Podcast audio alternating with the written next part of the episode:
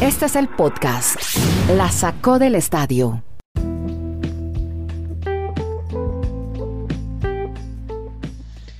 Bueno, llegamos al episodio 175 de este podcast y vamos a iniciarlo con lo hoy sale más tarde, lo publicamos más tarde después de los dos juegos de Champions de octavos de final donde tenemos dos equipos, podríamos decir emergentes con poca historia y tradición dentro de la Champions y ya llegan a cuartos de final. Un italiano que jugó ante el Valencia, el Atalanta hizo gran partido y le ganó al Valencia sin público en el estadio, no permitieron el ingreso del público por el coronavirus, ya hacemos nuestro inventario de hoy de coronavirus, y el otro, el sorprendente Leipzig, que ha eliminado al equipo del Tottenham, último finalista de la Liga de Campeones.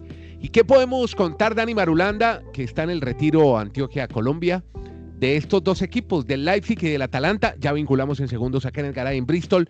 Yo soy Andrés Nieto, estoy en Chile, por eso lo llamamos Geo Podcast. Y a ver, Marulanda, ¿qué podemos contar de, de estos dos equipos? Streaming, Sports streaming. Eso bien, o de por streaming, para que no nos o digan de, que o somos... de por streaming. Es que hoy, hoy estuve deleitándome con el podcast de nuevo, así que yo estoy pendiente. Ah, qué chévere, qué chévere. En medio del quiste escuché el podcast. Qué. Ah, Bu- Ay, hombre, ojalá se mejore rápido de su, de su problemilla. Bueno, cuénteme entonces, eh, Marulo, eh, contemos de, de Leipzig, este equipo, qué hombre. ¿Cómo le va Andrés? Saludos para todos, para Kenneth. Pues esas historias que a mí me llaman tanto la atención y que me gustan y tratar de comentar a nuestros auditores, porque son historias de dos equipos que no son los tradicionales en la historia de la Champions League. Atalanta es la primera vez que llega a los cuartos de final, porque es la primera vez que está disputando la Champions League en su historia deportiva. Atalanta es un equipo que se la ha pasado realmente con más títulos en la B que en la Serie A italiana. Es el equipo que más veces ha ganado la B, seis títulos el que más ascensos ha tenido en la historia de- del calcio italiano, más de una docena, 13 en total. Y ahora ustedes se imaginarán lo que significa para esta población, pues tener a su equipo entre los ocho mejores de una Champions League. Creo que nunca lo, lo llegaron a imaginar. Y el Leipzig, este equipo que es patrocinado por Red Bull, que tiene otras organizaciones de fútbol en el planeta. Lo llamativo es que en Alemania hay un reglamento donde dice que una institución de fútbol tiene que tener por lo menos el 51% de sus accionistas entre socios diferentes. O sea, ellos lo que tratan es de que no una sola empresa administre un equipo para que no se llene los bolsillos y después abandone el equipo. Tiene, tiene que ser un club. Exacto, a no ser que sea una, una, una- un patrocinio que certifique que se va a quedar muchos años con el equipo o en la ciudad haciendo dinero para todos. Entonces este equipo de Leipzig siempre fue muy rechazado. Incluso ellos querían tener el, el equipo de la historia de- del Lokomotiv de, de Leipzig, pero no fue permitido por los aficionados y tuvieron que empezar de cero con esa franquicia. Y esa franquicia, pues con todo ese apoyo de Red Bull, cada año ha tenido mejor labor y en su segunda participación en Champions League, pues también ya llega a los cuartos de final de esa competencia europea. Bueno, me llama la atención que el equipo se llama RB Leipzig. Entonces uno diría, claro, como no dejan que la marca esté dentro del símbolo, usted ya lo ha explicado, en Alemania son muy estrictos con los clubes que tienen que ser de socios. Eh, por eso hablábamos la otra vez del caso de los Hoffenheim. Pero entonces encontré y me puse a, a investigar, se llama Rasenball en alemán, Rasenball, pero curiosamente, Rasenball en alemán al castellano es eh, bola de racquetball, racquetball mejor dicho, bola de, y raqueta. Entonces yo no, no entiendo, no sé si tienen también club de tenis o, o de squash o de paddle, no sé. En todo caso, bien curioso la historia de este equipo Leipzig, que sorprende, ¿no? Ganándole Sí. entonces al Tottenham. O sea, un equipo que tenía, Andrés, mucha, pues, eh, eh, digámoslo en la palabra clara, odiado por las organizaciones de Alemania, incluso muchas Sí. protestas, muchos equipos no lo querían enfrentar por la forma en la que fue constituido. Bueno, y por el otro lado, Kenneth, impresionante lo del Atalanta, ¿no? Qué equipo para hacer goles, ¿no? Eso es por montones. Y eso que el señor Agnelli de la Juventus dijo que un equipo como Atalanta no debe estar en la Liga de Campeones, un equipo sin historia. Pero no, hay que dejar también, y eso un poco en contravía de lo que piensa, por ejemplo, Dani Marulanda, que a estos equipos chicos hay que darle la oportunidad.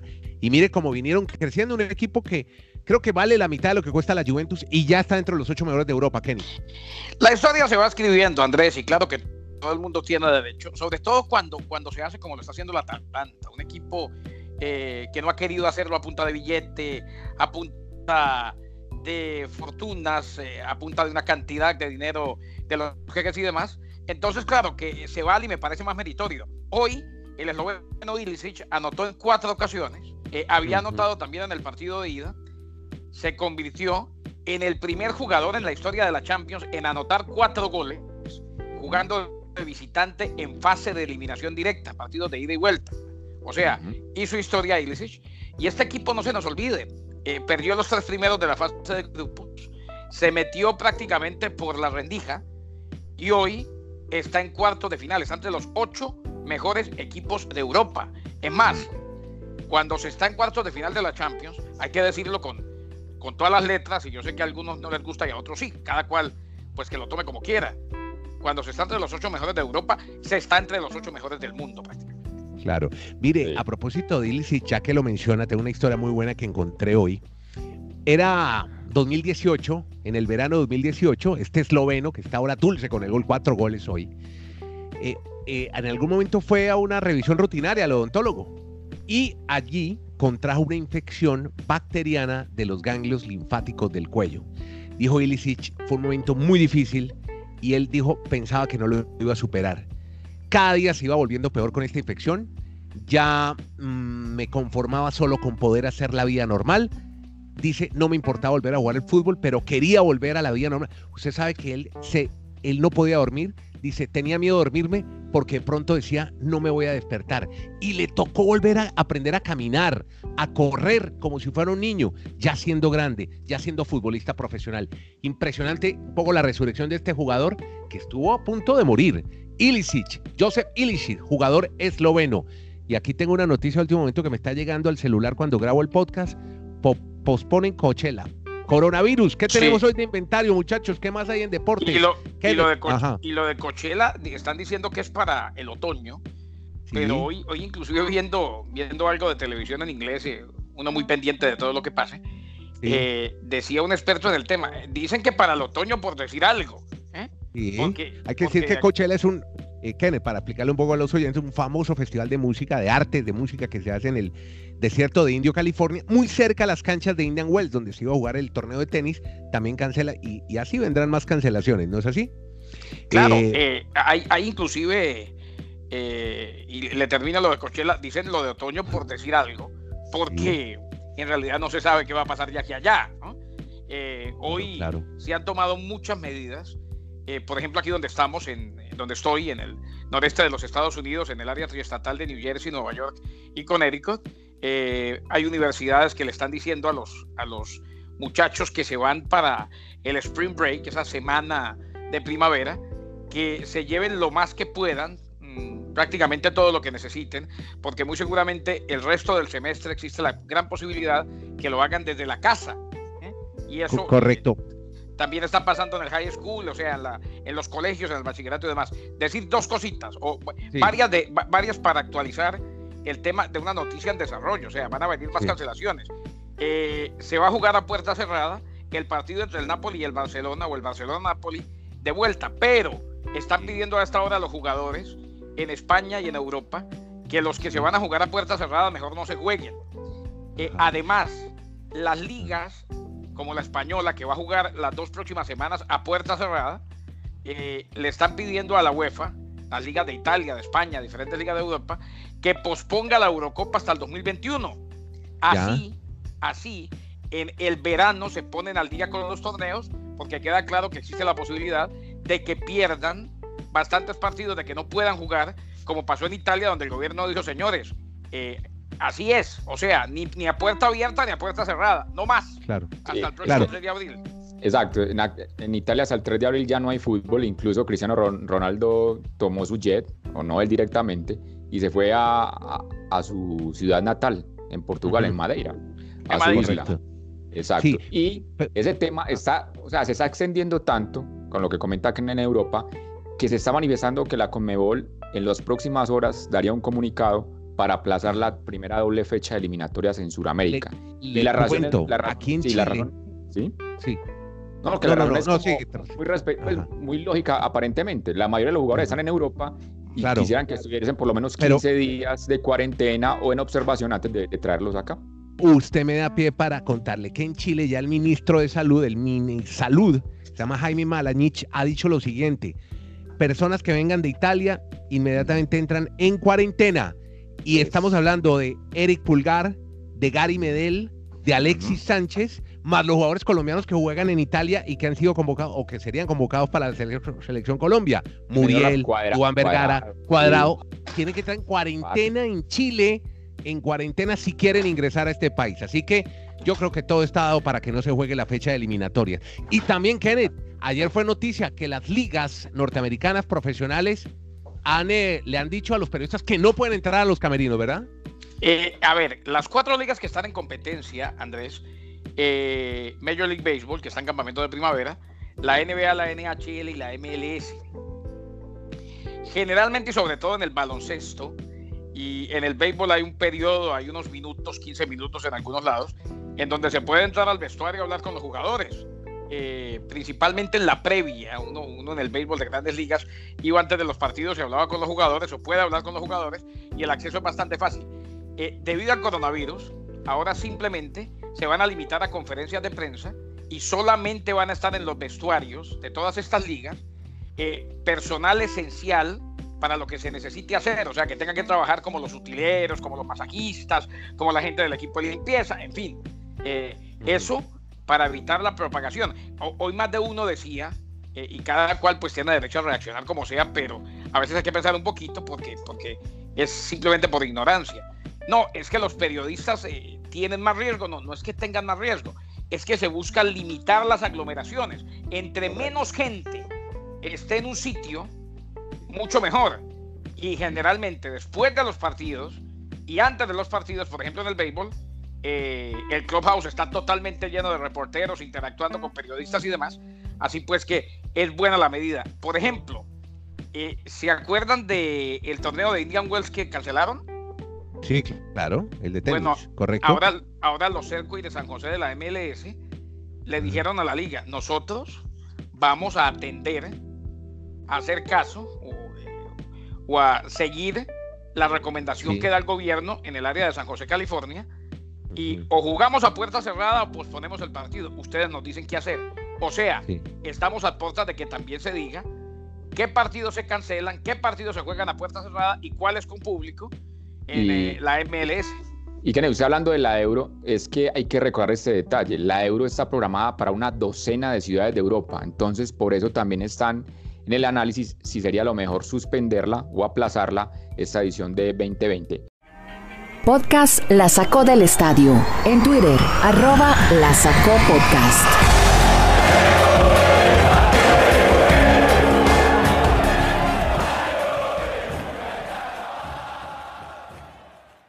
La historia de Renato Ibarra, el ecuatoriano de la selección, que tuvo una riña aparentemente con su esposa embarazada y en ese momento está en la cárcel, está en la cárcel el jugador de la América de México. Venga, yo lo digo coloquialmente, están en la casa, él peleó con la esposa y, y, cuatro personas que vinieron de Ecuador, no se sabe si son familiares, y la esposa lo, de, lo, lo denuncia, lo demanda, y en ese momento está en la cárcel Renato Ibarra. El tema es que América probablemente lo sacaría de la institución y qué equipo le daría trabajo ahora a Renato Ibarra. Hay, hay varias del fútbol y porque esto es esto lamentablemente pues es terrible lo de Renato Ibarra. Su hermano, el hermano de Renato también juega en México a propósito. ¿eh? Eh, Romario, Romario Ibarra que juega en el conjunto del Renato y Romario, ¿no? Sí, ya sabemos de dónde tomaron los nombres, ¿no? Los jugadores brasileños. Eh, exactamente. El papá le gustaba el fútbol de Brasil. El hecho es que el hombre le pega a la mujer embarazada y, según se cuenta, la hermana de Renato también le pegó.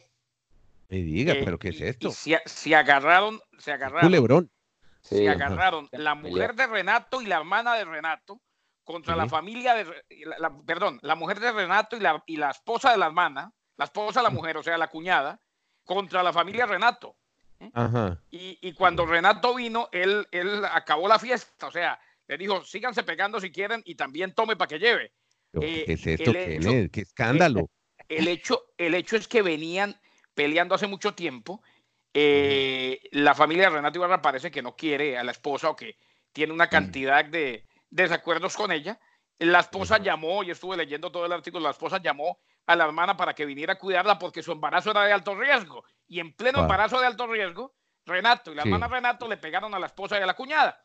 No, hay, un detalle más, hay, un detalle más. Dicen que ahí están sindicados cuatro personas que viajaron en esa semana directamente de Ecuador, de Ecuador para ese conflicto, para esa riña. No, sí, y que para- Renato para- les habría pagado Exacto. para, para, para eh, crear la riña, Ah, ya. para provocar la está. riña y que terminaran pegándole. Es más, en las declaraciones de la esposa, eh, dicen que Renato decía, no me importa que haya muerto, me vale, ¿Qué? sigan. Mm. No, no, no, no, no, no. Bueno, pero y y usted ojo, dice que yo ahora, soy eh, farandulero. ¿Qué, qué historia esta, por Dios? Y ojo, Ah, la, historia la de abogada, Sí, la abogada de Renato se le fue. Renunció, renunció. Renunció, renunció. Por ella, por dice que por, Sí. ella dice que por solidaridad de género.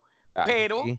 lo cierto es que, además de solidaridad de género, que me imagino que sí, lo cierto es que vio el expediente, vio las lesiones que tiene y dijo, no, aquí no hay defensa que valga. O sea, donde ella, donde ella defienda, defienda a Renato Ibarra pasa a ser enemigo público número uno de las mujeres en México y en el mundo.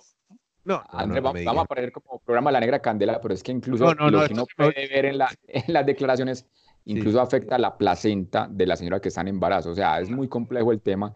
Y ahora la América de México no ha dado un una pronunciamiento oficial hasta esperar que todo se aclare, pero la mayoría de la gente anticipa que no va a seguir en el América de México y quién le, le daría trabajo a Renato Ibarra en el fútbol No, mexicano. nadie. porque están- No. Renato, ju- jugar deporte profesional, compañeros, ustedes lo saben, es un privilegio. Eh, eh, o, o sea, primero que todo lo que hizo eh, es lamentable en cualquier instancia y en cualquier profesión y en cualquier parte de la vida, pero terrible, todavía mucho más para una figura pública que debe dar ejemplo. Y lo otro, eh, lo de Ronaldinho. También complejo. Ahora aparecieron al las llaves. ¿no? Mm. Aparecieron las llaves. Resulta Y- que eh, esta fundación que lo, que lo Sí. llevó eh, tiene, un, eh, tiene un capital de dudosa procedencia, no la conocen mucho, es una Mm. fundación medio fantasma eh, y se Mm. habla inclusive de lavado de activos que podría, sal- Es- usted está podría hablando de fantasmas. que, Mm. que podría salpicar a Ronaldinho. ¿eh? Sí. Ahora, no, y es- esta mañana lo hablábamos, muchachos, uno, Mm. uno, uno no puede ser tan bobo, tan inocente o hacerse el bobo y pensar que los demás lo son.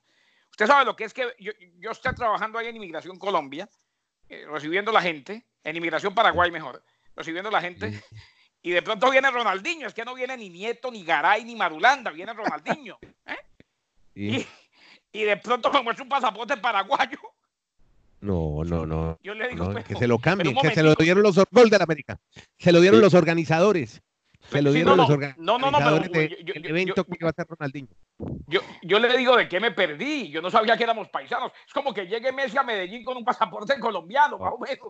Por eso, como, como, Kenneth, como Kenneth está hablando de fantasmas o empleados fantasmas, yo le iba a hablar de los diablos. Oiga, se vieron el golazo que acaba de hacer el América.